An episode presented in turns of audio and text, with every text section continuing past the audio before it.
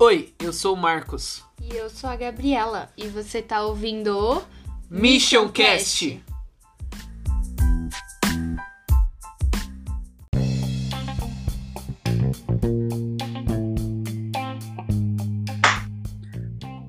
Sejam bem-vindos para o nosso primeiro Mission Cast.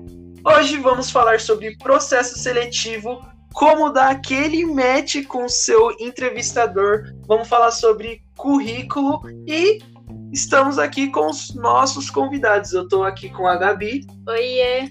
Estamos com dois profissionais de RH mais sensacionais do mercado. Thalisson Leite, da Mercedes-Benz. Oi, Thalisson. pelo elogio. Oi, galera aí. Prazer. Obrigado pelo convite. e o Marcelo, que é do RH da BASF. Oi, Marcelo. E aí, pessoal? Nossa, a nossa bola tá lá em cima, hein, Tatá? Oh. o nível de convidados aqui é excelente. Excelente. Inclusive, o pessoal vai ouvir esse podcast e vai correndo no LinkedIn adicionar vocês, porque vocês são de RH. Isso, Sim, galera. Isso mesmo, gente. Vamos lá fazer uma grande rede. Sim, é isso aí. É, é isso aí. abusar do LinkedIn, é isso aí. É isso aí mesmo. Inclusive, vamos falar disso aqui hoje.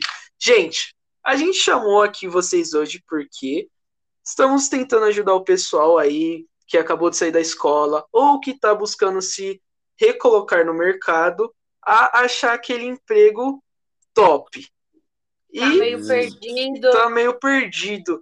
É, então, é para isso que vocês estão aqui para gente, porque nada melhor do que dois profissionais de RH das maiores empresas de São Bernardo, de São Paulo, para nos ajudar com isso. Do, do mundo. A maior indústria química do mundo, hein? A gente vai extrapolando tudo para mais. São os melhores de RH, as é, maiores é, empresas do mundo. Humildade. Beleza. É. Gente, então vamos começar com o mais importante de tudo. Currículo, que é aquilo que vai fazer a pessoa ser chamada para entrevista. Thalisson, diz pra gente como que deve ser o currículo ideal para quem não tem experiência. Isso é o mais importante, porque... Acho que seria legal o Thalisson e o Marcelo falar um pouquinho o que, que eles fazem exatamente, assim, uma, uma um breve como que, que eu posso dia a dia, você fala? Isso. Isso. Uma breve introdução do que vocês fazem aí no trabalho e qual é a visão de vocês referente ao currículo, porque o pessoal, eu acho que ainda tem uma visão muito tradicional do currículo, sabe? E eu uhum. não vejo tanto isso nas empresas, sabe? Eu acho que as empresas já estão buscando um currículo mais atual, mais diferente, mais criativo. O que, que vocês acham disso? Legal, legal. Bom, é, eu trabalhei numa área, trabalho em recursos humanos já há cinco anos, né? E atualmente eu estou numa área de treinamento e desenvolvimento de pessoas, que é desenvolvimento organizacional. E, e acredito que talvez o Marcelo tenha até mais é, propriedade no assunto para falar sobre currículo e tudo mais. Só que a minha vivência que eu tenho, assim, é que é, a cada dia que passa, né, a gente vê que aquele currículo antigo, aliás, nem antigo, o tradicional, ele vem perdendo força, né? A gente vê hoje em dia vários meios de modos de fazer um currículo que podem te ajudar. Mas vou pedir a ajuda do meu colega Marcelo, que tem um grande know-how nesse assunto aí. Joga a bola para ele. E aí, Marcelo? Bom, é, eu trabalho com recursos humanos, né? Me apresentando primeiramente aí. Eu estou no meu terceiro ano na área. Eu me apaixonei pela área, na verdade, quando eu fiz um curso técnico e a matéria de recursos humanos foi a matéria que mais encheu meus olhos. Gosto muito do subsistema de recrutamento e seleção, então falar de currículo para mim é sempre um assunto muito legal e que tem bastante coisa. Só que hoje eu trabalho com subsistema também de treinamento, igual o Thaleson comentou com vocês, mas eu fico mais focado com o atendimento direto para o colaborador. Então, é, eles vêm até nós com as dúvidas do treinamento. Suponhamos, eu tenho um líder que, dentro do processo de desenvolvimento do colaborador dele, ele precisa fazer um treinamento X, então ele vem até nós para que ele tenha mais é, informações sobre esse treinamento. E eu foco hoje em treinamentos comportamentais, né? Então, as soft skills que estão aí famosas, os meus treinamentos são todos focados para essa área. Mas falando sobre currículo, uhum. é, a gente está passando por uma grande transformação na área de recursos humanos, porque a área ela vem sendo enxergada como uma área estratégica, né? Que antigamente não era nas grandes empresas e nem no mercado. Um ponto que eu acho muito importante que vocês entendam, pessoal, é que o currículo, se a gente olhar para duas décadas atrás, quando, enfim, no começo dos anos 2000, as pessoas elas tinham uma forma de atrair funcionários, sabe? É, aqui em São Bernardo do Campo a gente tem grandes indústrias automobilistas, automobilísticas, né? A gente tem muitas montadoras e eu lembro que as pessoas comentavam como essas pessoas atraíam seus colaboradores, sabe? Eles passavam nos bairros da região é, com uma van mesmo e chamando pessoas para entrevista. Uhum. Então a gente corta para a segunda, para a primeira década dos anos 2000, então ali de 2010 para cá, a gente já começa a perceber que a mão de obra ela precisa se apresentar para a empresa. Então a empresa ela busca no mercado de trabalho, só que você precisa ter algo pronto, que seria o nosso currículo. O currículo nada mais é que um resumo. Hoje, na segunda década do, desse milênio, a gente enxerga que a gente já fala sobre currículos digitais, né? Então a gente tem o, o LinkedIn e tá aí a dica para você, se você não tem o LinkedIn, não espere ter um trabalho para você fazer. Esse vai ser o seu Sim. maior erro, entendeu? Se você quer ter um bom currículo, faça um LinkedIn. Porque o currículo de papel, ele vai ser utilizado agora para você levar para o seu processo seletivo presencial, que já parou de acontecer, entendeu? Então tenha um currículo digital seja ele em PDF, ou até o próprio LinkedIn, ou até nessas próprias. Eu não recomendo você baixar um currículo de desse site de vagas, por exemplo, vagas.com, ou a Gub, ou enfim, o InfoJobs, porque o currículo ele vem pronto para que o robô desses sites consigam ler. Isso não é legal para o recrutador, às vezes ele não fica tão legível, mas é igual o pessoal falou, sabe? As coisas estão se transformando. Então, assim, o primeiro que você precisa pensar é: eu estou inserido no LinkedIn, ele vai ser seu principal currículo hoje, sabe? É. Show. É, fora, que tem, é, fora que tem bastante coisa legal no, no LinkedIn, né? Não é só você ter um currículo lá, né? Você colocar coisas diferentes Sim. que você faz no dia a dia e também no trabalho, se você trabalha ou se você não trabalha também. E o é. recrutador que entra no seu perfil, que vê essas coisas diferentes, é, é, chama atenção também, né? Sim. Sim, eu acho que o Marcelo até falou um negócio que é legal, e a gente vê hoje em dia, por exemplo, eu trabalho numa área de recursos humanos que normalmente as pessoas falam assim, ah, pô, posso te enviar um currículo? Eu falo, pô, pode, pode enviar. Porque hoje em dia a gente tem tantas plataformas, por exemplo, o Marcelo falou do LinkedIn. Normalmente o LinkedIn é, acredito que hoje, eu tô chutando aqui, posso falar uma bobagem, mas acho que hoje é o maior canal de procuras ali de vagas ainda hoje em dia o, o LinkedIn, né? Com certeza. Então, quando você acessa ali, você é direcionado para Gup ou para Knub. E, cara, quando você acessa ali, você deixa o seu currículo ali, na Gup, né? Então, você uhum. faz o seu cadastro e aquilo acaba sendo o seu currículo junto com o LinkedIn. Então, aquela forma de você ter um currículo tradicional, ele ainda funciona hoje em dia, com certeza. Mas eu acho que a longo prazo pode ser que a gente nem tenha mais esse, esse modelo físico e tal. E o LinkedIn já está mostrando um pouco disso, né? Você coloca tudo lá. Eu acho que é até mais completo, que você consegue colocar, uh, reagir algumas, alguns posts. Então, assim, esse modelo tradicional que a gente está acostumado, é, a gente, que nem a gente olha hoje, igual o Marcelo falou, é, há 20 anos atrás era diferente. Então, pode ser que daqui 10 anos, nos próximos 10 anos, a gente olhe para hoje e fale, caramba, pô, a gente tinha um currículo com fundo branco e com tudo aquilo. Então, pode ser que isso mude mesmo. E eu sinto que vai mudar. Sim, Sim. com certeza. É um outro ponto que eu acho que é muito importante a gente falar, que é o que o Tatá já, já levantou a bola, é que, gente, hoje em outros países, a única forma de atração de pessoas é pelo LinkedIn. Hum. O nosso país, ele sofre, qualquer transformação tecnológica no Brasil, ele tem, ele sofre um atraso, né, em relação Sim, é a outros países. Nós estamos acostumados com, com esse universo. Mas, hoje, a gente tem países lá fora na Europa, ou até mesmo na América do Norte, que ele só a única forma de você ser atraído por uma empresa é pelo LinkedIn, entendeu? Uhum. E não se assustem de que isso vai chegar a, a, acontecer aqui conosco. Eu tenho certeza, na verdade, que na verdade já acontece um pouco, né? Exatamente. Hoje é muito até... mais pelo LinkedIn do que por outros meios. Só está é... um pouco atrasado, mas eu é... também acho. Eu acho que o legal do, do LinkedIn é que você consegue realmente ver quem aquela pessoa é, né? Não só através, às vezes, num, num papel, você coloca umas coisas meio que prontas que todo mundo está colocando. Só que no, no LinkedIn você consegue expor quem você é. Não assim, ah, vou ficar compartilhando certificado de cursos que eu estou fazendo, mas, por exemplo, vocês são de RH, vocês conseguem lá comentar coisas que acontecem, entrevistas, expor os seus valores, isso é muito legal para um entrevistador que está procurando um profissional dessa área, ele entra lá no seu perfil e ele vê, pô, quem é esse cara? Ah, esse cara é assim, assim, assim. Então dá, já começa a deixar uma marca no LinkedIn. É, é... Hoje o LinkedIn, meu, se você não tem, faça.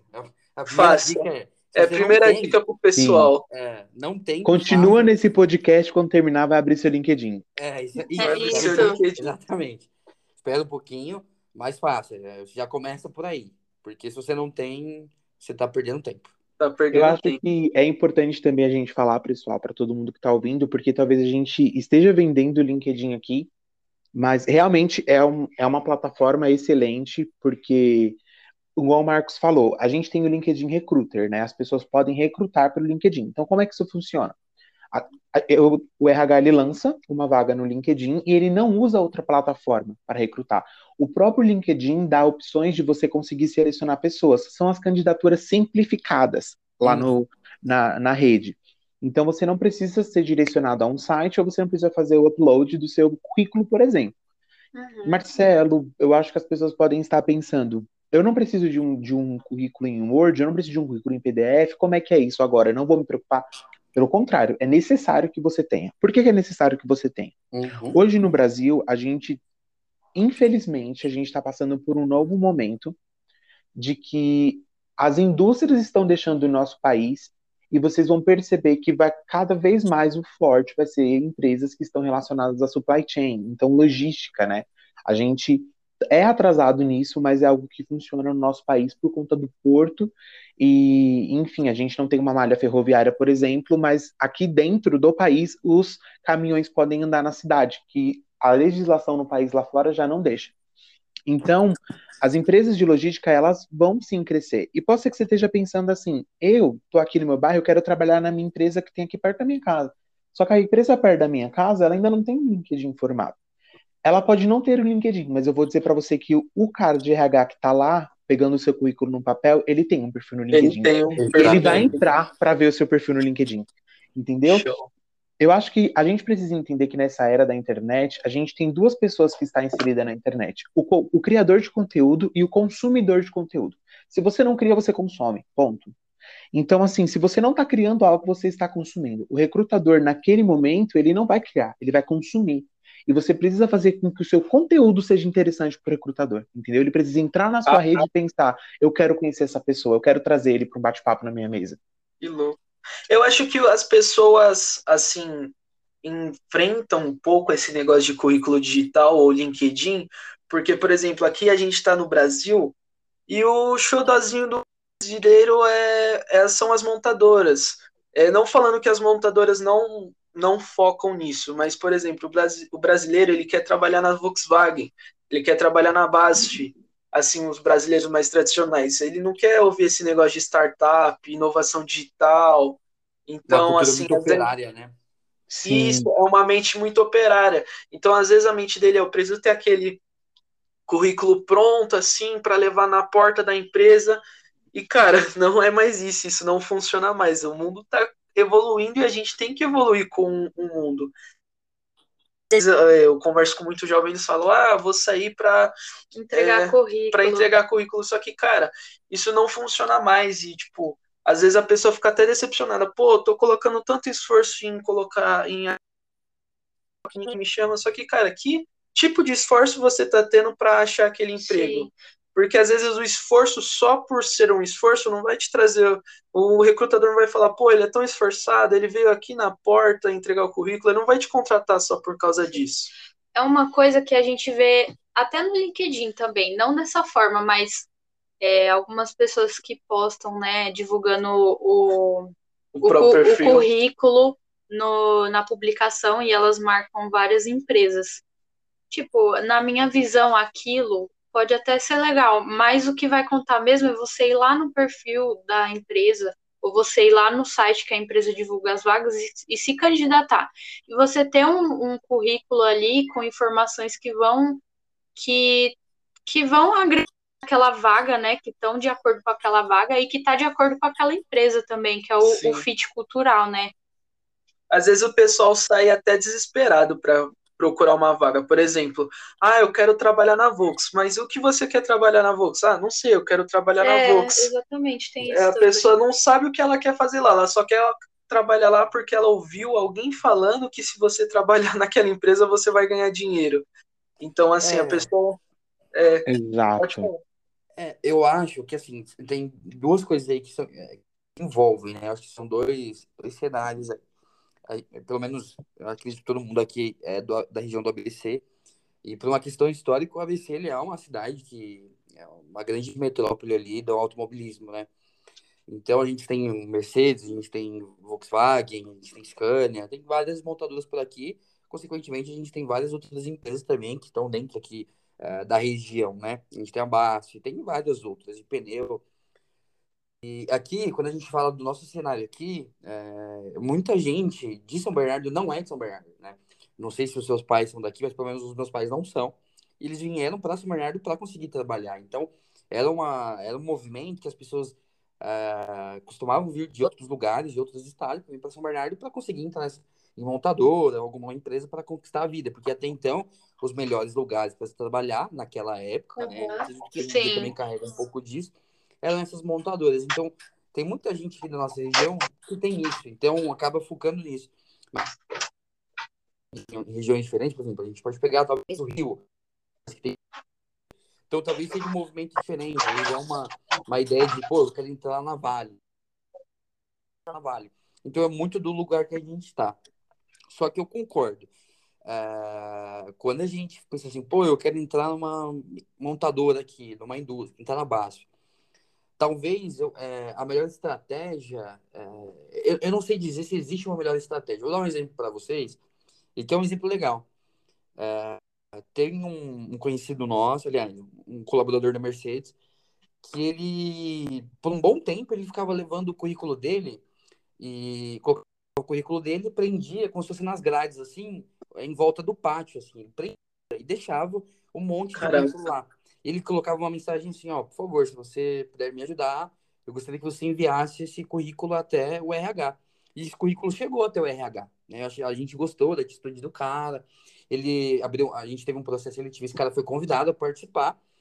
E assim, por mérito dele, ele foi aprovado e hoje ele é um nosso colaborador. Então ele usou uma estratégia uhum. que eu não usei quando eu entrei. E as duas funcionaram, né? As duas funcionaram. Então é muito do momento, às vezes da forma como que você aborda, não sei se o Marcelo também vai concordar, é, quando a gente vê as pessoas no LinkedIn lá marcando, eu também acho que, pô, poderia usar uma outra estratégia. Mas às vezes funciona. Pode ser que funcione. É, mas para talvez... mim não agrada. É, talvez, tipo assim, teve um caso de uma menina, né? É, a gente já comentou disso outra vez, né? E eu vou falar de novo, né? Do cartão do Nubank que ela fez Sim. que foi super criativo. É, eu acho que não é, não é o que você faz, mas é a maneira como você faz e o que você faz para esse para isso ser diferente, né?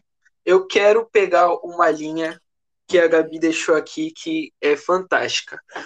Há muito, algum comentando sobre essa menina, né?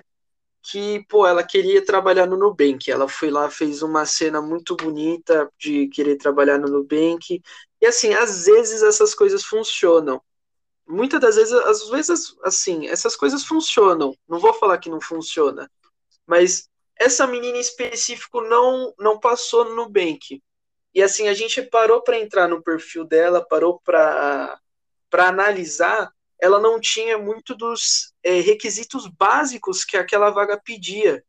Então, assim, o pessoal ficou super sensibilizado, eu fiquei sensibilizado, falei, pô, a menina não entrou na vaga, ela fez um negócio super bacana, só que ela não atendia é, o requisito básico que aquela vaga pedia.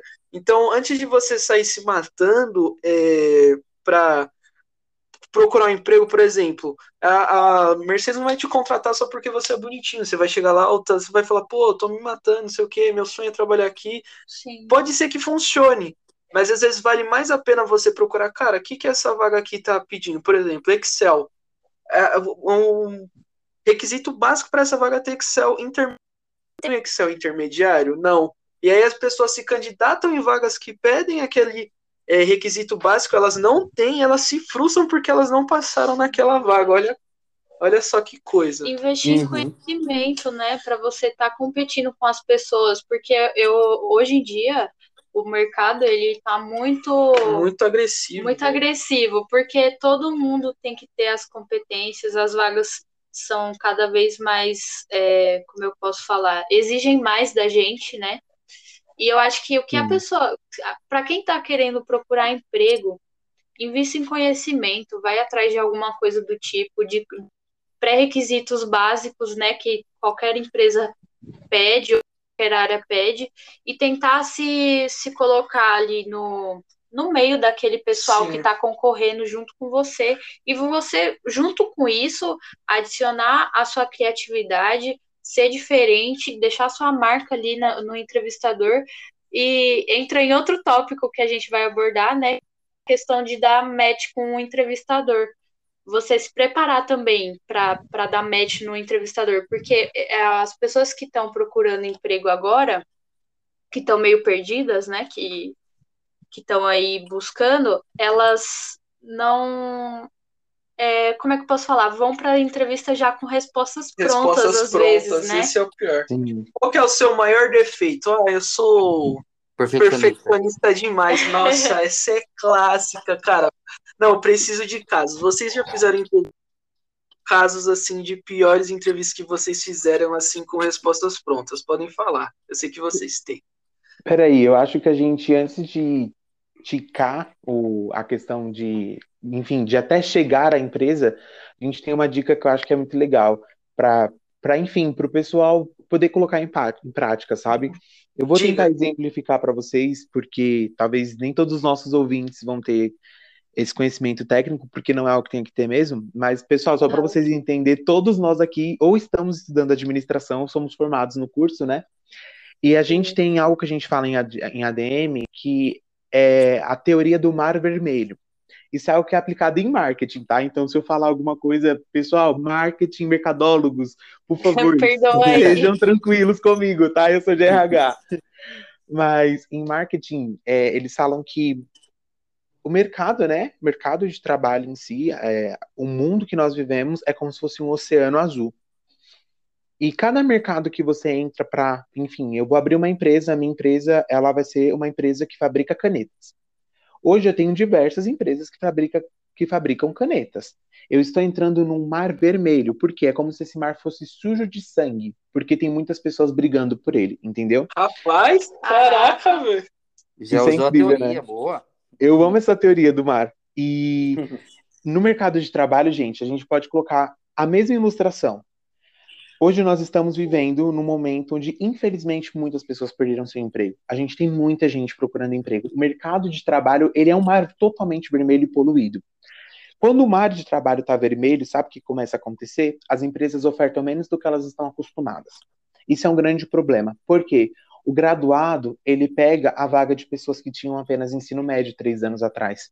O pós-graduado, ele está começando a aceitar vagas de quem era apenas graduado. Poxa, a empresa, coisa ridícula, né? A empresa pensar dessa forma. Não é a empresa pensar dessa forma. É, pense agora comigo. É muita oferta um... de mão de trabalho para pouco emprego, né? Exatamente. Eu vou pegar um cara que eu vou ter que desenvolver ele de qualquer forma eu vou pegar um talento que ele ainda vai precisar ser lapidado, só que eu estou vivendo numa crise e eu não tenho recurso para lapidar nos recursos humanos. Eu vejo as pessoas muito frustradas porque elas não exatamente pelo fato dos requisitos básicos, não terem um requisito básico, querendo competir com pessoas que têm, com candidatos que têm. Sim. Entenda, pessoal, no Mar Vermelho, você precisa respeitar aonde a onda está te levando e você tem que destacar aonde você está inserido. Talvez você está mandando currículo para grandes empresas, ou então eu estou mandando currículo para um monte de vaga de analista júnior, só que eu ainda estou terminando a minha faculdade, ou eu acabei de terminar a minha faculdade. O meu requisito básico são para vagas de assistente. Gente, não tem problema você ir crescendo gradativamente. A gente vive hoje no mundo de que as pessoas estão acostumadas a ver os ganhos dos outros, sabe? Sim. É, Inclusive, a nossa geração é acusada de ser a mais imediatista, né? Exatamente. É aquela geração que não aguenta, chega, é aquele estagiário que chega na empresa e passa dois meses e fala, e aí, quando que eu vou ser efetivado? Efetivado, é verdade. Quando que vem o analista júnior? Quando que vem não sei o quê? Exatamente. Inclusive, eu escutei essa frase de uma pessoa um tempo atrás, que ele falou assim, é, a geração de vocês, né, a nossa geração, acaba, pelo acesso à tecnologia, acaba descartando a necessidade do conhecimento prático e acaba se tornando prepotente. O que, que é, é essa parte da prepotência? Às vezes, por exemplo, eu demorava mais para uma pessoa é, chegar no nível de Excel avançado. Hoje em dia, se você virar um mês ali no YouTube, você consegue é, desenvolver essa habilidade. E eu, os estagiários estão chegando no mercado e falou, pô, já tenho o, o Excel avançado, já estou pronto para ser um gerente, ora bolas. Por que, que eu preciso ficar esperando? Então acaba sendo muito imediatista. O que, que vocês acham disso? Eu acho que é um grande problema de quem está procurando emprego. Eu acho que, eu acho não, eu tenho, eu arrisco dizer que eu tenho a certeza total em relação a essa, a nós sermos imediatistas com tudo. Pessoal, aí para quem está ouvindo, nós que estamos aqui batendo esse papo, entendam de que a gente, toda empresa, ela sabe a necessidade que ela tem, sabe? Quando chega uma vaga para o RH, não é porque a empresa está precisando do colaborador e pronto, a gente vai pegar uma pessoa. Não. Tem todo um backstage que é preparado por trás. O gestor da vaga chega com o perfil que ele quer. A gente tem que olhar na nossa matriz, entendeu? Em relação a cargo, desenhos de cargo e também na nossa matriz de competência. Então, assim, existe um escopo por trás, entendeu? Infelizmente, as pessoas que estão no mercado, eles não conseguem enxergar porque elas estão desesperadas por emprego. E é normal quando você tem um fator desespero com você. Mas calma, entendeu? Cresce, uhum. sabe? Dá um. Uhum. Respira, pensa, o que, que eu tenho hoje? A empresa que te pegar, se você mostrar que você tem é, sede para o conhecimento, ela vai te dar sabe? Quanto mais você demonstrar que você tem para ser sugado, mais a empresa vai te sugar. A gente precisa desmistificar também essa questão de que o colaborador, ele, é, enfim, é filho da empresa. Gente, não. Sabe? Exatamente. A relação que você tem com a empresa é a relação de empregado e empregador. Entendeu? Ponto. Isso não vai mudar. Você pode estar na empresa mais com a cultura perfeita. Você pode estar na maior great place to work que tem hoje no mundo. Você não vai, você sempre vai ser o empregado, infelizmente, sabe? Ou felizmente, porque você está lá para dar resultados. Então, o problema de colocar uma pessoa que acabou de sair na, da faculdade na cadeira de analista é que ele não tem o know-how de quem já chegou para ser um analista.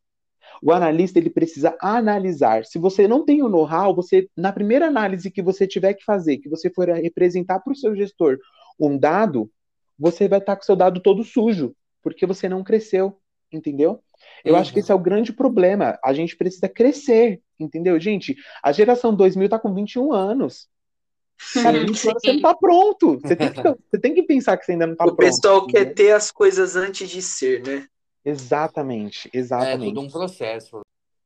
Então, o Marcelo falou uma parte legal aí do desenvolvimento, eu também super concordo, acho que é bem isso.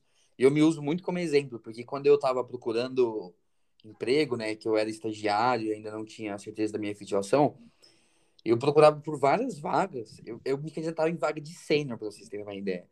E assim, hoje pensando de uma maneira mais fria, talvez não era a melhor estratégia, né? Às vezes, pô, pô, mas é bom que você pegue experiência de entrevista. Mas, pô, você também se frustra, né? Isso é chato. Lidar com isso. Então, assim, a gente tem que entender que realmente tudo é um processo. A gente tem que caminhar uh, passo a passo. E, por exemplo, hoje, hoje, eu, me, hoje eu me sinto um analista júnior. Quando eu estava no, meu, no finalzinho do meu estágio, eu me sentia já preparado. Falei, pô, eu acho que eu posso ocupar uma vaga de analista júnior porque eu me sinto um analista júnior. Mas falou, pô, você se sente um analista pleno? Cara, hoje não. Hoje eu não me sinto. E tudo é um processo. A gente, é, é nós somos da geração 2000, eu sou um pouquinho antes, eu sou de 97. Então, assim, eu tô no processo para virar um pleno, sabe? Então tudo é um desenvolvimento. Não adianta a gente querer ser muito imediatista, porque Sim. quando a gente se cobra muito, eu acho que não vai ser saudável pra gente. E a tendência é que a gente, a gente pode se frustrar muito mais rápido com as coisas também. Então a gente Sim. tem que literalmente dar tempo ao tempo. Sim. Dar tempo ao tempo. Não pular as fases. É, e é legal você viver essas fases. Acho que a gente tem que viver mesmo. A fase de aprendiz, de estagiário, de efetivo. Confesso que eu aproveitei muito a minha de aprendiz. E quando, por exemplo, eu não sei se vocês são assim, mas quando eu era aprendiz, eu nem pensava em efetivação, porque era uma coisa tão distante para mim. Então eu trabalhava. Eu trabalhava, no meu primeiro ano de estágio eu também trabalhava muito. Não tinha aquele negócio, pô, você é efetivado. No meu último ano, eu falei, pô, agora eu quero, sabe? Agora eu quero. Aí eu também fiquei preocupado. Mas eu aproveitei todas essas fases. Então foi bom, porque eu não, não me pilhei. Então, é, a tendência é que é, vocês não sejam, tendência não, espero que vocês não sejam imediatistas, porque isso não é saudável quando você está procurando emprego, quando você está em fase de desenvolvimento é, profissional e pessoal. Sim. E eu vou falar uma coisa aqui para vocês, pessoal, que quanto mais você se candidata, menos chances você tem. Aí agora você está querendo sair do podcast, né? Não fica que eu vou me explicar. Presta atenção. Sabe por que quanto mais você se candidata, menos chances você tem? Porque é mais chance de você ouvir um não. Quando você tem um objetivo traçado, quando você sabe a vaga que você quer, você sabe o que você tem para ofertar e você se conhece, você se Sim. candidata, você mede esforços para os processos seletivos que valem a pena para você. Você tem mais esforço para o processo seletivo que vale a pena. Exatamente. Eu tenho até um exemplo meu para dar disso. Gente, quando eu entrei na faculdade, eu comecei a ficar desesperado para achar um estágio. E aí, o que, que eu comecei a fazer? Eu entrava no Nube, toda vaga de estágio que aparecia, eu me candidatava. Então, assim, eu ia na empolgação e eu ia numas entrevistas lá no, no, Tipo, muito longe, três horas de ônibus lá no final de São um Paulo. Monte de condução. Quase em outro estado. Aí chega lá e fala: Ah, você é de boa para chegar aqui? Não, é tranquilo, olha, tô aqui do ladinho. E aí depois eu paro pra pensar e falo, meu, por que eu vim nessa entrevista? Eu nem pensei em como que eu chego aqui. E assim, às vezes a gente deixa essas coisas pensar na hora que a gente está se candidatando. A gente é entendível porque a gente está tão no desespero para conseguir aquela vaga que a gente acaba ignorando uma série de outras coisas. Inclusive, é, eu queria ressaltar, muito importante para o pessoal que está ouvindo, o Tata falou de ele se candidatou é, em vagas de analista pleno. É, eu sei, é, caramba, Tata. Eu só não me coloquei de gerente porque porque ele falou, não, gerente também é demais. Às vezes você tá, tá aqui, você tá na empolgação para conseguir um emprego, aí você vai lá e você manda naquela empresa que, tipo, muito top, que é do seu sonho, mas você ainda não tem nada do que você precisa ter de básico para trabalhar naquela empresa. Então, assim, às vezes, se é, é mais para frente for o mesmo recrutador, você vai na entrevista, você se mancha com aquele recrutador por ter ido numa entrevista que vocês não tinham não tinha nem o, o conteúdo básico para estar tá lá. Sim, Exatamente. e eu vou dar outro exemplo Exatamente. também. Quando eu estava desempregada, né, e eu fiquei muito desesperada também para arrumar logo um emprego, porque é aquela coisa, né, gente? A gente não quer estar tá dependendo dependendo financeiramente de outras pessoas, né? Então a gente fica desesperado. E aí eu me eu recebi uma ligação, é, a pessoa me chamando para trabalhar com uma área voltada assim mais para vendas. Gente, eu não gosto de vendas. eu não me identifico. Então, tipo assim, eu pensei em aceitar, mas aí, sabe, bateu um negócio na minha cabeça, tipo, meu, eu não gosto disso, eu não gosto de trabalhar com vendas. O que, que eu vou fazer nessa empresa? Então, é aquela coisa, eu, vou, eu não vou ser feliz, eu vou reclamar. E o tempo que eu poderia estar lá, eu poder, poderia estar usando para é, achar outra coisa que tivesse mais a ver com o meu perfil e que eu ficaria realmente feliz de trabalhar com aquilo, entendeu? Sim. É, essa dica é muito importante, gente. Não precisa. Eu sei que é uma situação difícil, mas tenham calma. Porque às vezes você está aceitando uma coisa por desespero e vai chegar uma coisa que vai te agradar realmente, que vai te fazer feliz. Então, esperem e continuem tenho... na... se candidatando. Pode falar, Má. Eu tenho um exemplo também meu, pessoal. É, eu trabalhei, né? E aí, quando o meu primeiro emprego, eu era menor de idade, o homem tem a questão do alistamento, eu não pude ficar. Tive que esperar me alistar, tive que esperar fazer toda a parte de, enfim, dessa responsabilidade aí com, com, com o país, né? Nem sei como é que fala direito, mas enfim. Fui lá pegar minha dispensa lá. Peguei minha dispensa, e, meu, agora eu falei, agora eu vou começar a procurar emprego, né? Porque eu já tinha trabalhado, então eu já tive essa experiência. Falei, meu, não dá pra eu ficar em casa, preciso procurar emprego. Tinha acabado de começar a faculdade, estava no meu primeiro semestre da faculdade. Gente, desde sempre eu tive, eu sempre almejei muito trabalhar na BASF, né? Porque é uma empresa perto da minha casa e tinha aquela questão de que, poxa, eu queria muito trabalhar aqui. Eu consegui, tipo, um dos meus primeiros processos seletivos assim que entrei na faculdade foi para ser estagiário da BASF. Só que eu não passei. E aí eu fiquei super frustrado, né? Eu falei, poxa, meu, não passei porque eu não tinha os requisitos básicos da vaga. Olha só que loucura, eu já tinha feito curso de RH, conhecia recrutamento e seleção, e mesmo assim caía na besteira de me recrutar em curso que era vaga, que eu não tinha os requisitos mínimos, né? É muito cansativo, gente, porque você vai fazer processo seletivo, todo dia você sai de casa, você gasta, você gasta com condição, você pega condição cheia. Gente, você realmente tem um cansaço físico e mental de você estar participando de muitos processos seletivos. Beleza, eu participei, entrei na minha primeira empresa. E aí, corta para dois anos depois, fiz um processo seletivo na BASF e entrei, sabe? É, eu me preparei, eu, eu sabia que os meus requisitos mínimos eu não ia passar. Então eu pensei assim, eu tenho um caminho para trilhar. O meu objetivo é, eu quero trabalhar nessa empresa. Ou então, o meu objetivo é ser um analista sênior em recursos humanos. O que, que um analista sênior precisa? Um analista sênior ele precisa ser graduado, ele precisa no mínimo ter um conhecimento bom em inglês, ele tem que ter uma boa experiência. Você vai cruzar os seus braços, vai continuar se candidatando, ou você vai achar uma empresa para você terminar a sua faculdade, para você conseguir se capacitar no seu inglês e você ter uma experiência. Entendeu? Sim. Meu, eu fui e eu, gente, eu participei, eu entrei em empresas que foram incríveis para mim, sabe? Se eu tivesse cruzado o meu braço porque a BASF me disse o não uma vez, ou então eu não tivesse buscado outras alternativas para mim com o que eu tinha, eu não ia ter sido desenvolvido, sabe? Eu tive a experiência, eu consegui desenvolver, e aí eu estava com meus requisitos mínimos da vaga para entrar onde eu estou hoje. Show. Eu acho que isso é muito importante, porque sabe qual é o problema? Antigamente, os nossos pais, principalmente, eles entravam e se aposentavam em um lugar. Gente, a nossa geração, ela não faz mais isso. Sabe, você sempre, você vai acabar uma hora ou outra. Eu, Marcelo, quando eu entrei na faculdade, eu falei, eu vou entrar numa empresa, eu vou virar, eu vou ser estagiário dessa empresa, até ser diretor dela. Gente, entrei na faculdade, estou no terceiro ano de faculdade, estou na minha terceira empresa, tá? Um beijo. Mas é bem assim mesmo. Acho que a gente vai conseguir ficar, mas a gente a, nós mudamos, né? Então, e a gente acaba mudando um pouco nossa visão. E, e tem que, você tem que pensar é, o que, que você está buscando na, naquela empresa que às vezes você não vai ter, porque eu tenho um exemplo muito parecido com o do Marcelo. O sonho da minha vida desde criança era trabalhar em uma empresa chamada Faurecia, que eu trabalhei com o Marcelo lá. Uhum. E era o sonho da minha vida.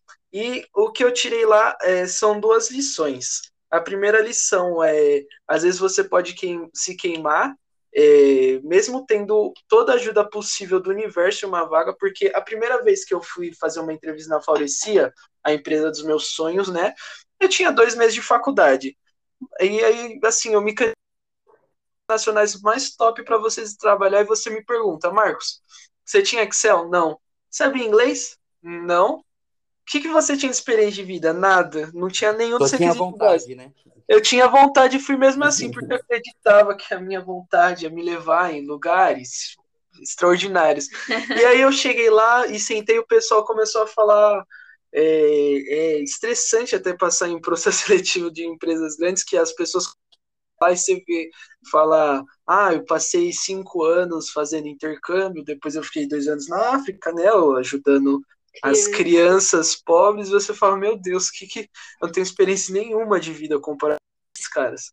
Então, assim, eu me queimei lá nessa primeira entrevista e eu fui indicado lá dentro e não consegui passar e queimei a minha chance. Então, às vezes, olha a importância de você preparar para você entrar numa vaga, pesquisar o que, que aquela vaga quer, o que, que aquela empresa quer. Eu podia nunca mais ter tido a oportunidade de entrar naquela empresa, porque às vezes, ah, se fosse a mesma pessoa da RH, às vezes ela pegar o meu currículo depois e falar: ah, esse aqui eu sei que não rola. E eu nunca mais ia ter a chance de fazer entrevista lá. Graças a Deus, um ano depois, um ano ou um ano e meio aí depois, eu consegui fazer de novo o processo seletivo na Faurecia. E aí eu entrei. Só que aí eu me deparei com uma um, um empecilho, que seria eu nunca poderia ser efetivado sim lá naquele momento. Então, às vezes, eu, per eu persegui tanto uma coisa e, às vezes, tipo, eu entrei lá e né, eu não poderia construir uma carreira naquele lugar. Então, essa é a dica que eu deixo para vocês, assim, principalmente o pessoal que sonha montadora. Pô, meu sonho é trabalhar na Mercedes. Por quê? Porque toda a minha família trabalhar, é, trabalhou lá, é, se aposentou. Só que você sabe quão aquela empresa é efetiva, estagiário, você sabe o histórico dessa empresa que tem nos últimos anos de efetivar, de construir uma carreira. Às vezes ela não vai pro, te poder te proporcionar aquilo que você está esperando agora. Então pesquisa isso sobre essa empresa antes de você sair é, se jogando assim. Quero saber a opinião de vocês dois sobre isso. É, eu por muito tempo, é, é, realmente, igual vocês falaram aí, né? Pô, meu sonho era entrar na florescia, trabalhar na BASF.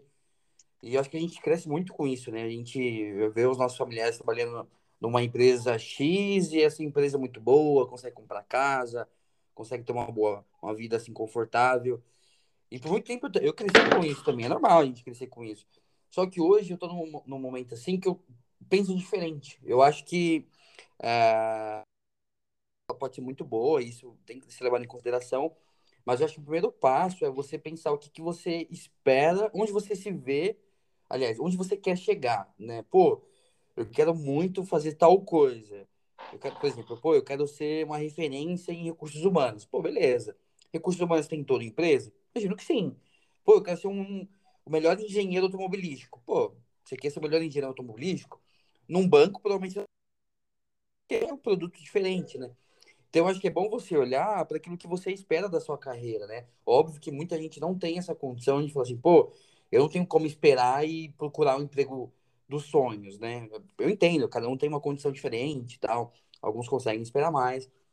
Só que quando a gente está nessa fase de conseguir emprego, de conseguir o estágio, principalmente, é muito difícil você é, saber o que, que, você quer. E é normal você não saber, porque você tá, você vai experimentar. Igual, por exemplo, eu sempre trabalhei em RH. Eu sempre tive vontade, talvez, de trabalhar em marketing. Né? Eu nunca trabalhei. Então, assim, para mim é difícil falar assim, pô, eu não gosto. Não sei, nunca trabalhei. Eu sempre estive em RH, gosto muito, me identifiquei, assim como o Marcelo falou. A minha paixão é, é o RH. Entrei muito dentro da Mercedes, mas eu não tinha o interesse. Eu não, eu não cresci falei assim, pô, vou trabalhar na Mercedes casou de que, pô, aconteceu, hoje, hoje a empresa da minha vida me deu tudo, sou extremamente apaixonado por lá, por tudo, mas eu acho que é interessante pensar não só numa única empresa, mas pensar em carreira. Pô, Exato. hoje você vai trabalhar na Mercedes, mas pode ser que amanhã você trabalhe na Scania. Pode ser que você trabalhe na base, você trabalhe num banco. Inclusive, você é o único estagiário na Mercedes que eu descobri, assim, na minha vida toda que eu conheci que foi efetivado. Para mim, estagiário ser efetivado na Mercedes é um unicórnio. É porque eu acho que é muito de momento, né? É, a gente está pegando um momento de pandemia. A Mercedes ela ficou muito tempo em crise por conta de, de mercado e tudo mais. Agora a gente está voltando, assim, o mercado está reaquecendo. Mas por muito. Eu, peguei uma época ruim, né? Mas, por exemplo, uhum. às vezes o, Marcelo tá pegando uma época boa dentro da base. Então é muito, é muito de momento. O mercado de Sim. automobilismo é muito delicado. Qualquer coisinha que acontece, ele é impactado.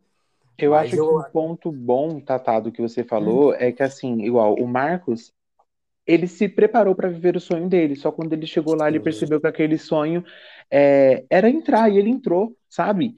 Gente, uhum. vocês têm que entender, igual o Tatá falou, é, pense na sua carreira, sabe? Não na empresa. Meu, a, o que, que eu quero ser? Porque no final do dia, quando você colocar a cabeça no seu travesseiro, você vai olhar e você vai ser mais um número para a empresa, entendeu? Só que se você estiver vivendo aquilo que você projetou para você ser, quando você colocar sua cabeça no travesseiro, você vai pensar, eu posso ser um número para a empresa, mas para mim, para o Marcelo, eu cheguei aonde eu queria. Então, assim, é, não fechem as portas que são abertas para vocês por não ser a porta do seu sonho, sabe? Eu entrei numa porta que não era o meu sonho. Tá? Eu, eu trilhei um caminho que estava longe de ser o meu sonho. Só que isso me deu um know-how tão grande tão grande que eu consegui me desenvolver não só como profissional, mas como homem também, sabe? É, eu, eu trabalhava diretamente com o cliente, nunca foi, eu nunca quis trabalhar diretamente com o cliente, para vocês entenderem, porque, é, enfim, eu não acho que eu tinha muito perfil, só que mal sabia eu que aonde eu chegava eu ter um cliente, porque dentro de RH o cliente são os meus colaboradores, e eles têm que ser uhum. o foco sabe? E nessa empresa eu trabalhava direto com um cliente externo e, enfim, eu trabalhava numa empresa que era de projeto, ela era constituída por projetos. Então, assim, o meu salário era pago pela minha cliente e ela sabia daquilo. Imagina a pressão de você ter que falar não para uma pessoa dessa, entendeu? Ela não vai querer ouvir, porque você é um prestador de serviço, eu trabalhava numa empresa de serviço. E isso me deu um know-how tão grande de conseguir olhar que aonde eu chego hoje, eu consigo saber se eu sou cliente, se eu sou prestador de serviço e eu sei tratar um prestador de serviço, mas eu também sei tratar o meu cliente, entendeu? E talvez se eu tivesse ficado na minha mesmice de tipo assim, ah, não, não é meu sonho. Tá, e aí? Você conquistou seu sonho? Você chegou no seu sonho? Eu não cheguei no meu sonho, mas também não tive um, sabe, eu não tive uma experiência legal. Quando eu fui aprendiz, pessoal, eu queria muito ser efetivado. Eu não pensava em nada a não ser efetivação. Não fui efetivado.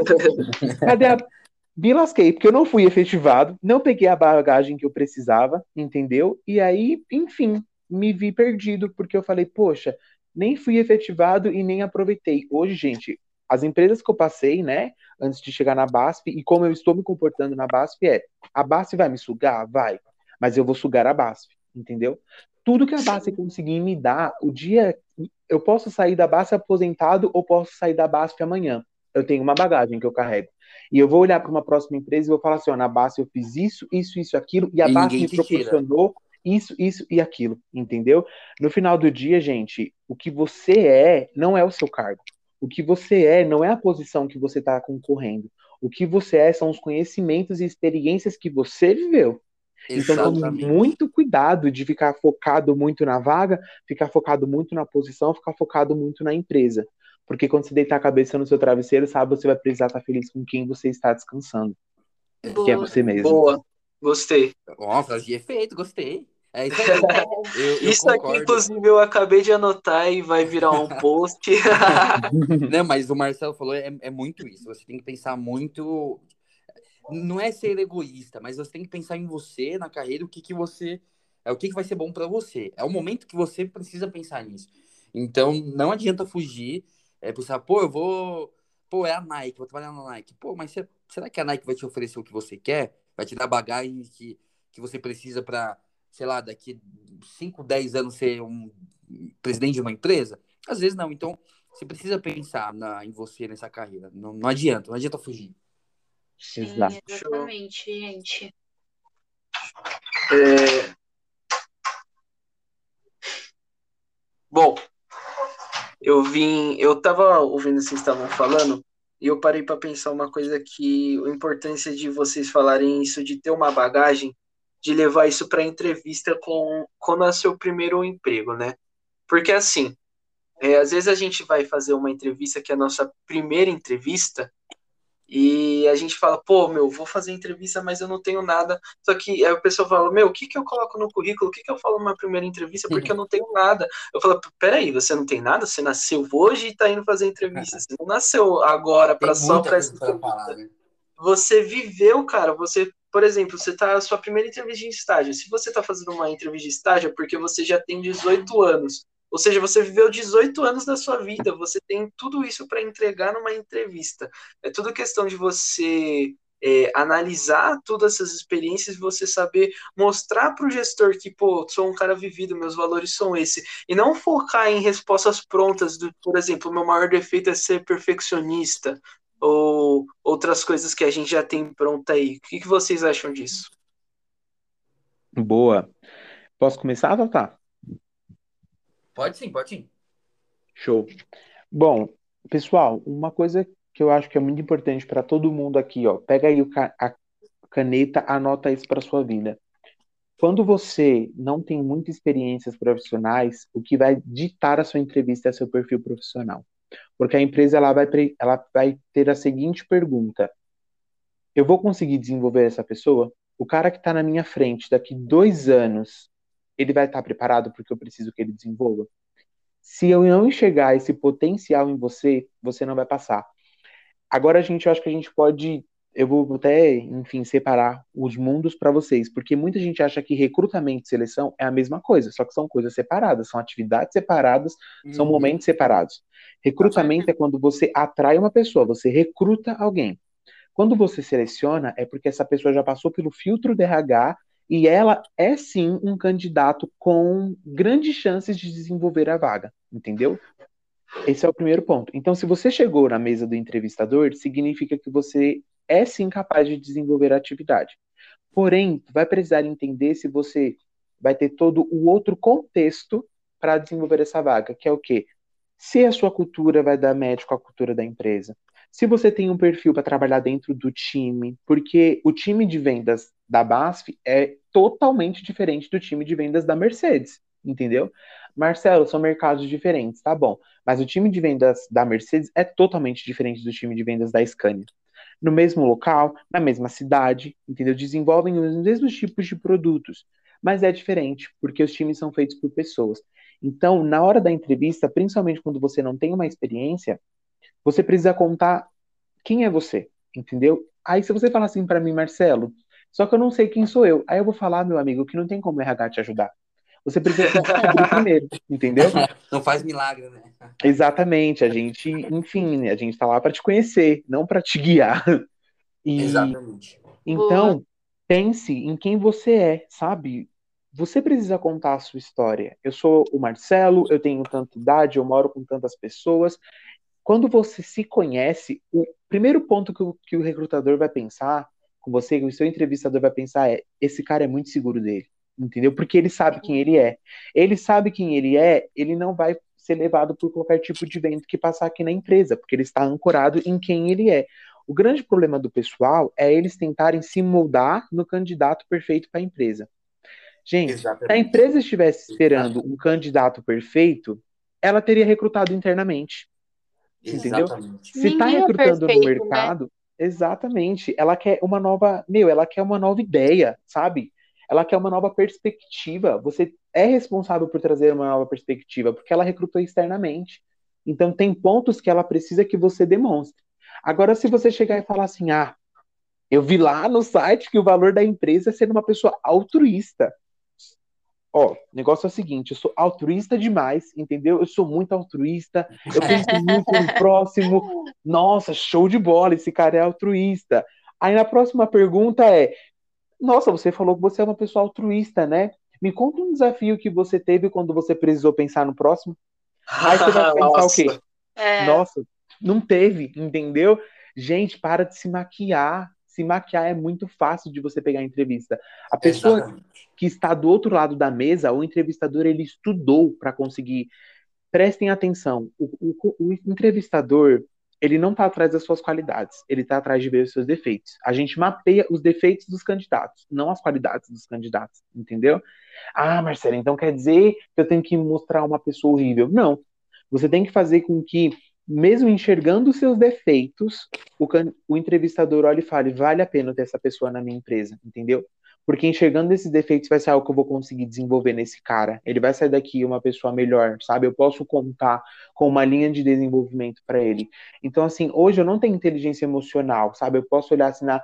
Ah, não, beleza. Hoje eu não tenho inteligência emocional, mas o recrutador que está pensando em mim vai pensar: poxa, ele está aberto para ser uma pessoa inteligente emocionalmente falando. E eu tenho um treinamento que fala sobre esse tema. Eu vou conseguir desenvolver isso? Vou, check entendeu? Você está um passo a mais na frente. Então, seja quem é você é na entrevista, sabe? Não se maqueie, porque é muito fácil de olhar esses traços que as pessoas se maqueiam para, enfim, se igualar às demais.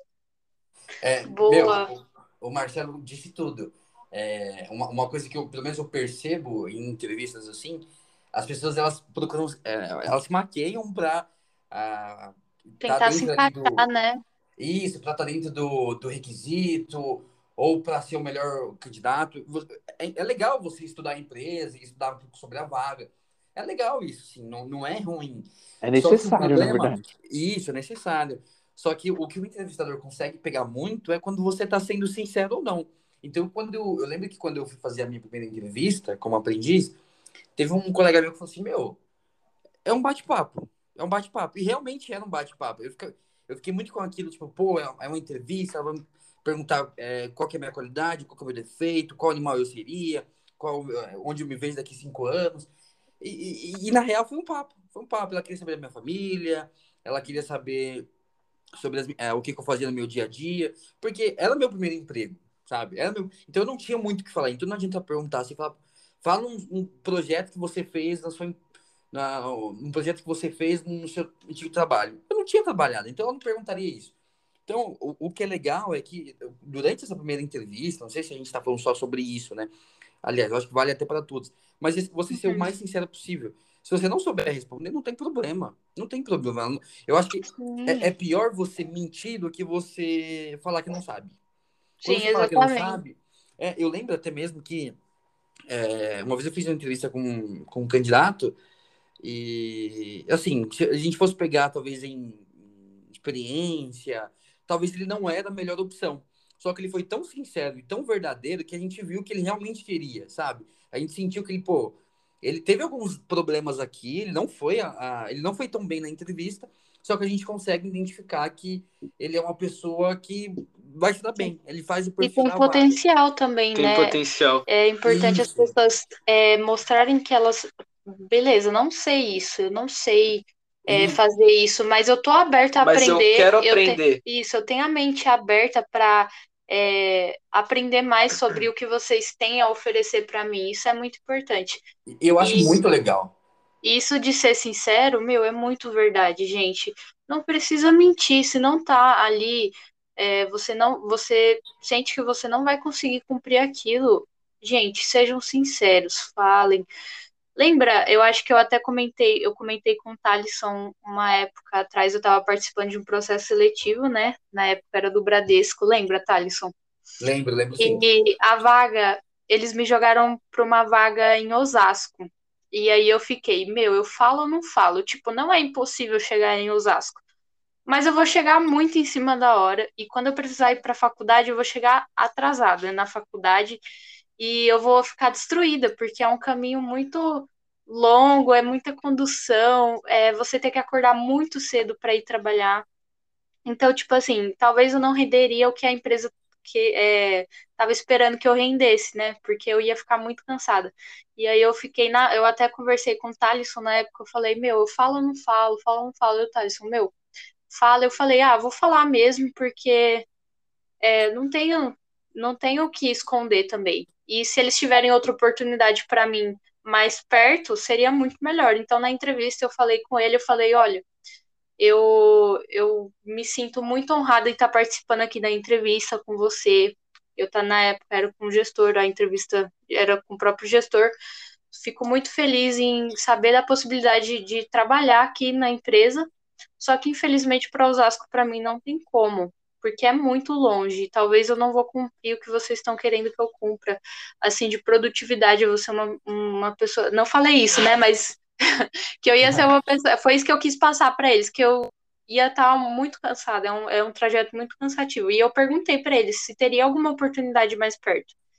E aí eles não me responderam na hora, mas depois eles retornaram para mim falando que eu tinha passado para a próxima fase. Ou seja, era uma fase aquilo, entendeu? E aí, talvez eles já sabiam que era muito longe, né? Porque com certeza eles tinham acesso ao meu endereço. Sim, exatamente. E talvez aquilo foi um teste, né?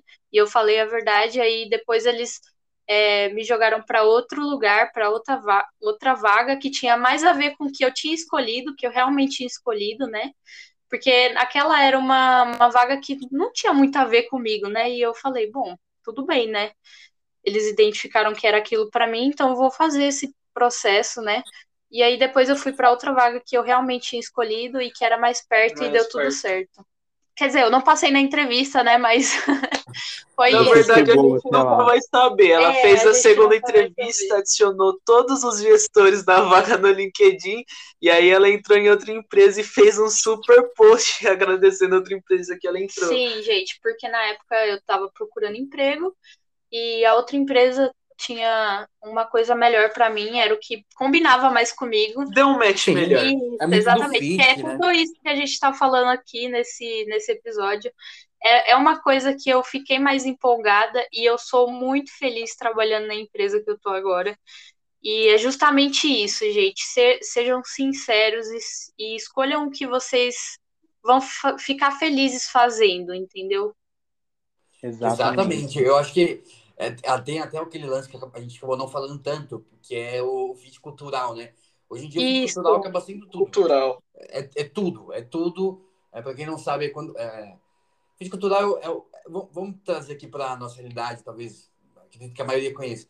é você dar o, o match com a empresa, né? Fala, pô, os valores, a cultura me agrada, faz sentido, é, eu acho que essa é a melhor empresa para mim. Então, é, esse lance do fit cultural, às vezes, pô, às vezes nem é a empresa mais famosa, mas o seu fit cultural se enquadrou, falou, pô, deu match, eu acho Sim. que vai dar bom.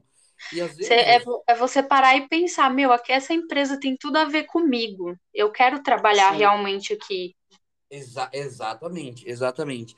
Então, é, hoje em dia a gente tem que olhar muito para isso. Muito, muito, muito, muito, muito, muito. Igual a Gabi. A Gabi, ela entrou nessa empresa total pelo match.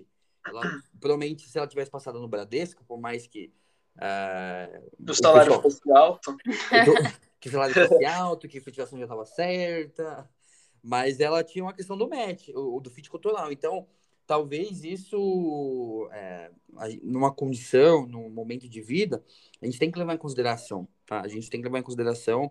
É legal você pesquisar os valores, pesquisa na ela era Love Man, a Glassdoor, que era Love Mondays e do Glassdoor. Pesquisa, vê o que, que as pessoas falam, se é uma empresa que está, é, se ela atua com diversidade, se ela, ela tem uma cultura forte, assim, realmente não é aquela uma coisa para que a gente fala que é, pelo menos na Mercedes a gente fala assim, ah, é só para alemão ver. A gente é uma empresa alemã e fala assim, ah, pô, isso daqui é só para alemão ver. Não é. Então pesquisa, olha o que, que as pessoas falam, porque isso é importante no, no seu momento de escolha. A empresa está te entrevistando, mas você tem a opção de, de declinar o convite, sabe? Não, não é uma Você não é obrigado, né? Não, não é obrigado. Não é obrigado e você pode recusar. Assim como eu já recusei algumas oportunidades, eu agradeci muito, mas eu olhei e falei, meu, não deu match. Não deu match, não vou fazer porque não deu match. E tudo bem, às vezes é legal. Tem até recrutador que acha legal quando você é sincero. Fala, pô, eu, cara, legal, gostei que você foi sincero. É, queria muito que você continuasse, mas se você acha que realmente não, não vale a pena, e é isso, e tá tudo bem. Tudo bem, não tem problema Sim, exatamente. Sim, e isso não, não faz com que a empresa não seja uma ótima empresa, entendeu? Exatamente. Não. A empresa pode ser uma ótima empresa, mas ela não, ela não combina com quem você é. Eu tenho um exemplo disso. Eu tenho um exemplo disso. Há um tempo atrás, eu fiz um, uma entrevista em uma, uma empresa multinacional francesa, era de software para desenhar, para essas montadoras, para elas desenharem carros, era um sistema tipo AutoCAD, assim. E aí na entrevista o cara falou: Meu, eu gostei muito de você, mas assim, eu vou já te dar a bola agora. Você está sendo contratado para ser um estagiário. Ponto. Você não vai passar disso nessa empresa. É isso que você está buscando? E aí eu falei para ele assim, não, não é isso, eu tô, eu quero uma empresa que eu possa me desenvolver, que eu possa ter um plano de carreira, porque eu estava nesse momento, eu já estava nesse momento que eu ganhei uma experiência, é, eu já tinha, conheci os processos da minha área, eu precisava de uma empresa para estabelecer carreira. E naquele momento, por mais, é, era o salário tipo absurdo, mas naquele momento não fazia sentido, a, é, a curto prazo faria sentido, mas não a longo prazo. Então eu acabei não aceitando por isso. E tá tudo bem você não aceitar um salário alto por você, por não ser aquilo que você está esperando. Você não precisa aceitar aquele emprego só porque é um salário alto. E às vezes você vai ficar aquele tempo na empresa e você vai achar outro, outro emprego melhor, que é o que você esperava, só que você já está naquele outro emprego, você está um mês e não pode sair mais. Sim. E a etapa da entrevista é justamente para você saber dessas coisas, você conhecer a empresa que você está entrando, se vai é. fazer sentido e tudo isso. É na entrevista, gente. Por isso que temos. Todo mundo tem que ser sincero mesmo. Tem que colocar. Você pergunta na entrevista. Não tem problema nenhum você perguntar. No, no final, normalmente o recrutador sempre pergunta, fala assim, ah, pô, é, o que, que você. É, é, você tem alguma pergunta, alguma dúvida? Cara, pergunta. Eu perguntava. Todo Sim, é verdade. Eu perguntava. Sim, então, assim, ah, Viu? A gente precisa como que é a cultura de vocês, como que é, como que vocês lidam com tal situação. E eu perguntava, eu perguntava porque eu achava que era interessante no meu momento de escolha, sabe? Então, perguntem mesmo, perguntem como que as pessoas sentem trabalhando ali, se elas gostam. Às vezes eu perguntava para as pessoas assim, pô, mas, é... pô, no final, claro, tem uma pergunta, como, como que, qual que é o seu sentimento pela empresa? Você gosta de trabalhar aqui? E pela resposta eu conseguia pegar muita coisa, muita coisa mesmo. Então, comece a fazer esse desafio de perguntar, não tem problema nenhum. Você está numa condição que você pode perguntar. Não tem problema nenhum. Exatamente. E isso é muito favorável para um candidato, demonstra muito interesse, entendeu? Quando ele também faz perguntas, quando ele também se mostra interessado pela empresa a ponto de querer conhecê-la. Entendam, pessoal, que o momento de, de entrevista é para você criar networking, sabe? É você pra criar gente como também, não é só em, não é só a empresa. Exatamente, exatamente. É para o candidato também. Sim. Gente, e finalizando aqui, o que que vocês gostariam de deixar de conclusão? Vocês querem deixar mais alguma dica para o pessoal? Querem falar mais alguma coisa que vai agregar? Podem ficar à vontade aí para finalizar esse momento do podcast. Quer você primeiro, Marcela? Pode ir, pode ir, Tatá. Então, é, assim, é, eu acho que a gente pode contribuir de diversas formas, né?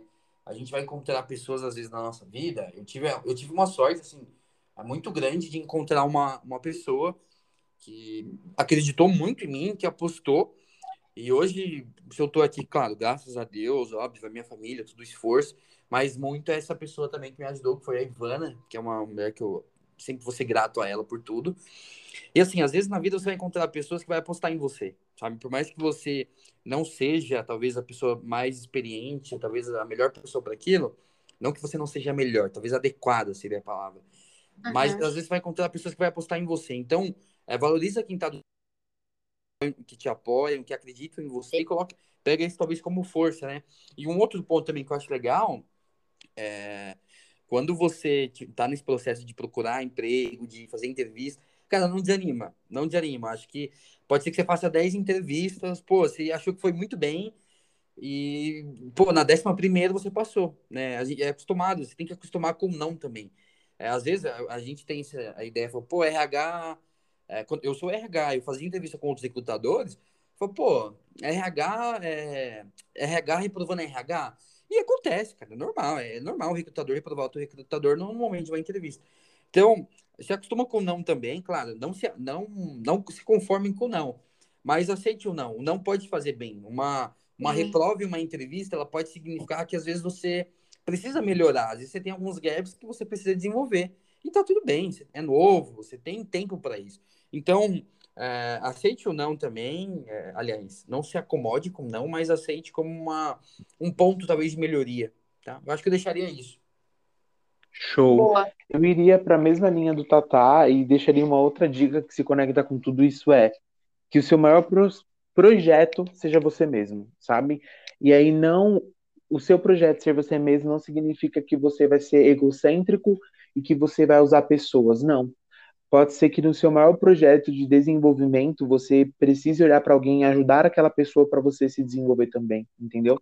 Então, só olhe para todas as oportunidades e pense: eu estou trilhando um caminho, eu sei aonde eu quero chegar, porque o meu projeto sou eu, então vale a pena para mim, sabe? Vale a pena pegar essa pedra aqui e construir mais um degrau para minha escada ou não? Se não vale a pena, eu deixo passar, vai chegar uma outra que virá. E é isso. Exatamente, exatamente. Boa, gente. É, então, é isso. Foi muito bom ter participado aqui com vocês. Eu espero que todo mundo que esteja ouvindo tenha gostado muito, tenha absorvido essas dicas e que a gente tenha agregado em alguma coisa na vida de vocês. E Eu posso É deixar um isso. último recadinho? pode. Pode. É, se você tem vontade, talvez, de um dia trabalhar na Mercedes, a gente está de estágio aberto. Aliás, a gente está abrindo agora nosso programa de estágio. Então, se Olha. você tem vontade de se candidatar, esse é o momento. Adiciona no LinkedIn, a gente pode conversar. E não só na Mercedes, na Basta também, ou qualquer outra empresa. Se você precisar de alguma dica, pode chamar o Ma- o Marcos, a Gabi, o Marcelo, eu, e a gente conversa, a gente pode te ajudar aí. É, nós não somos os, é, os melhores, mas a gente pode contribuir de alguma forma. A gente está com- aprendendo também, né? é, a Exatamente. gente apre- já passou por muita coisa e talvez a gente sabe que os nossos Uhum. erros, os nossos acertos podem ajudar você de alguma forma. Então, se E candidatem faça um lá. barulho, pessoal, para eu ir pro Tatá voltar, hein? Fala, nossa, eu É. quero muito Marcelo e o Tatá de volta. Isso aí. Com certeza vocês vão voltar. E certeza. depois, se você quiser compartilhar, mandar o link para mim, eu deixo na descrição do podcast, né? Show. Pra Manda todo sim. mundo ficar aí atento também. Gente, adiciona a gente no LinkedIn, fiquem à vontade para mandar mensagem. pergun- Segue nossa página no Instagram. Segue a gente no Instagram, né? É arroba eu sou uma marca. Isso. Deixem para vocês deixarem a marca de vocês no mercado de trabalho. A gente quer muito fazer isso é, acontecer na vida de vocês, agregar nesse. nesse daí, né? Legal, isso aí, gente. gente, muito obrigada. Foi um prazer de novo. E é isso. Obrigado, gente. Obrigado, pessoal. Até Boa sorte para todo mundo. Tchau, tchau. Obrigada. tchau. tchau. tchau.